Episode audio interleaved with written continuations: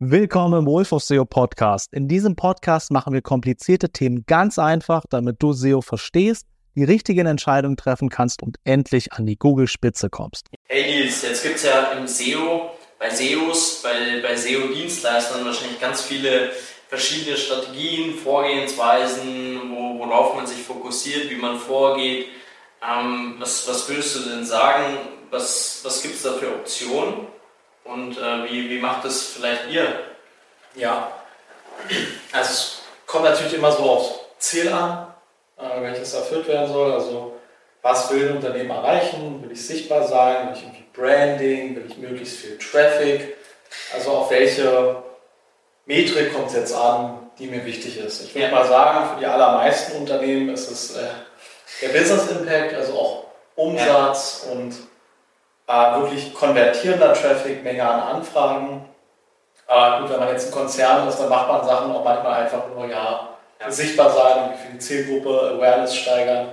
So, dann muss es nicht immer alles quasi direkt an den Umsatz geknüpft sein, weil die sowieso, äh, das ist ja der Tropfen auf den heißen Stein. Aber für die allermeisten geht es dann natürlich um das Ergebnis, also Anfragen, Verkäufer, Umsatz. Ja. Und äh, darauf konzentrieren wir uns natürlich auch ganz stark. Also ja. Die meisten unserer Kunden sind ja, relativ junge Brands, äh, zwei, drei Jahre irgendwie am Markt, einen Kanal irgendwie durchgespielt oder ähm, auch vereinzelt Dienstleister und Unternehmen, die mehr und mehr auf den Online-Teil setzen und auch da ihre Anfragen herbekommen wollen. Und äh, genau, deswegen ist unser Konzept eigentlich komplett darauf getrimmt, nur an den Sachen auch zu arbeiten. Nicht, nicht nur, aber als allererstes und mit dem größten Fokus, dass wir herausfinden, okay, wie verdienst du Geld?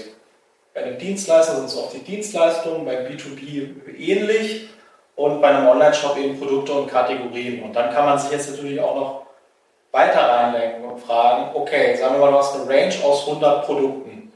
Wir haben jetzt so oft den Supplement-Shop irgendwie als Beispiel gehabt. Du kannst sicherlich auch an der Art von Produkt ähm, unterscheiden, welche Zielgruppe hast du da. Nehme ich jetzt einfach mal vegane Produkte, dann hast du safe wahrscheinlich schon mal vegane Leute.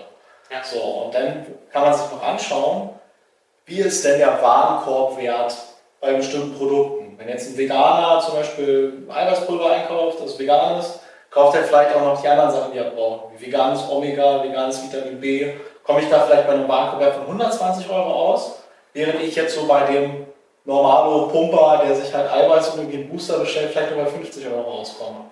Heißt, du kannst natürlich auch entscheiden, woran arbeite ich, je nachdem, ähm, was mir mehr bringt am Ende des Tages. Auf welchen Produkten habe ich die bessere Marge? Welche Produkte haben eine besonders gute Wiederkaufrate? Mhm. So, was ist, nur mal ein Beispiel, nehmen wir mal irgendwie das Kreatin oder so. Ja. Da hast du eine Packung, die hält äh, drei, vier Monate. Ja. Wiederum hast du dann bei den bei anderen Produkten, so beim üblichen Proteinpulver, irgendwie 30 Portionen, dann gibt es irgendwie Leute, die nehmen gleich eine doppelte Portion oder beim Booster auch, dann ist es in 15 Tagen leer, dann brauchst du schon wieder was Neues. Ja. Also es sind alles so Sachen, die du mit einbeziehen kannst, um äh, so gut wie möglich zu entscheiden, woran arbeite ich jetzt.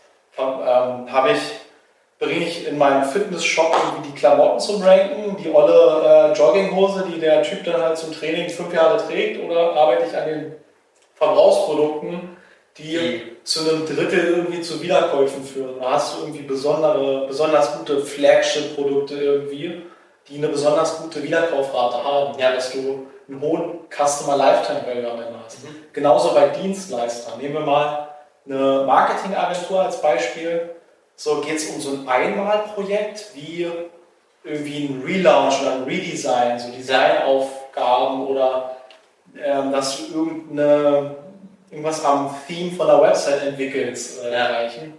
So, das sind oft Sachen, die werden halt einmal erledigt oder hast du eine Betreuung. Ein ja. Retainer, der vielleicht zwei, drei, vier, fünf Jahre läuft, wenn du einen guten Job machst. Ja.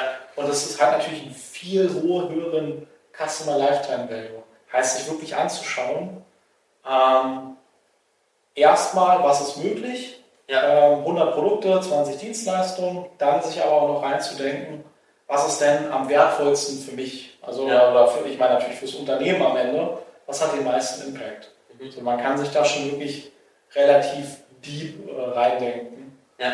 Oder welche Produkte oder vielleicht auch Dienstleistungen sind eher saisonal, welche funktionieren das ganze Jahr, wo mache ich nur drei Monate im Jahr Umsatz und dann irgendwie einmal richtig, wo mache ich das ganze Jahr Umsatz. Ja. Das sind alles so äh, Fragen, die natürlich mit einfließen, um möglichst profitabel SEO zu machen und die Strategie richtig aufzustellen. Das heißt, äh, um das Ganze vielleicht mal zusammenzufassen, man, man könnte sagen, Volvo SEO steht für direkte Ergebnisse, direkte Skalierung und äh, nicht herumtüfteln an irgendwelchen äh, Kleinigkeiten, die eigentlich für das eigentliche Geschäft keinen großen Impact, keine großen äh, Ergebnisse bringen, liefern. Genau, also das kann man auch alles machen, aber unser Ziel ist eben so schnell wie möglich einen profitablen Kanal aufzubauen. Erstmal müssen wir uns rechnen, erstmal muss es sich lohnen. Ja. Und wenn du dann, äh, wie jetzt zum Beispiel im Case von Bitterliebe, äh, über 100.000 Euro Umsatz über den SEO-Kanal im Monat machst und äh, auf der Rechnung vielleicht 3.000, 4.000 Euro stehen, dann kannst du jeden Schnickschnack noch machen. Ja. Heißt, dann kannst du auch an den Sachen mit ein bisschen weniger Impact arbeiten, an den Nice-to-Have-Sachen arbeiten, Ja. an den Sachen arbeiten, die noch länger brauchen, um ihren Return einzuspielen, an denen du auch vielleicht irgendwann arbeiten musst, wenn Ja. du mit den wesentlichen Sachen durch bist. Jetzt zum Bitterliebe-Case zum Beispiel, die haben nicht unglaublich viele Produkte. Alles hat mit Bitterstoffen zu tun. Ja, dann kamen irgendwann die Tees, das sind noch mal, jetzt nochmal eine neue Produktgruppe gewesen. Aber am Anfang waren das so vier, fünf Produkte. Da kannst du nicht fünf Jahre SEO dran machen. Dann bist du halt irgendwann auch fertig.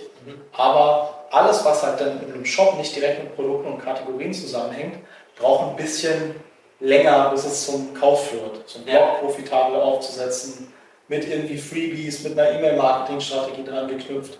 So die ganzen äh, Punkte sind auch richtig und wichtig, aber die finanzieren wir gerne aus dem Gewinn, statt äh, das quasi aus dem Fleisch zu schneiden. Macht Sinn. Perfekt. Danke dir. Danke dir fürs Zuhören. Diese Episode ist vorbei. Entweder sehen wir uns in der nächsten oder wenn dich das Thema SEO noch tiefer interessiert, ich dich wirklich Schritt für Schritt mitnehmen soll, dann schau auf meinem YouTube-Kanal vorbei. Nils Stuck, Wolf of SEO. Bis zum nächsten Mal.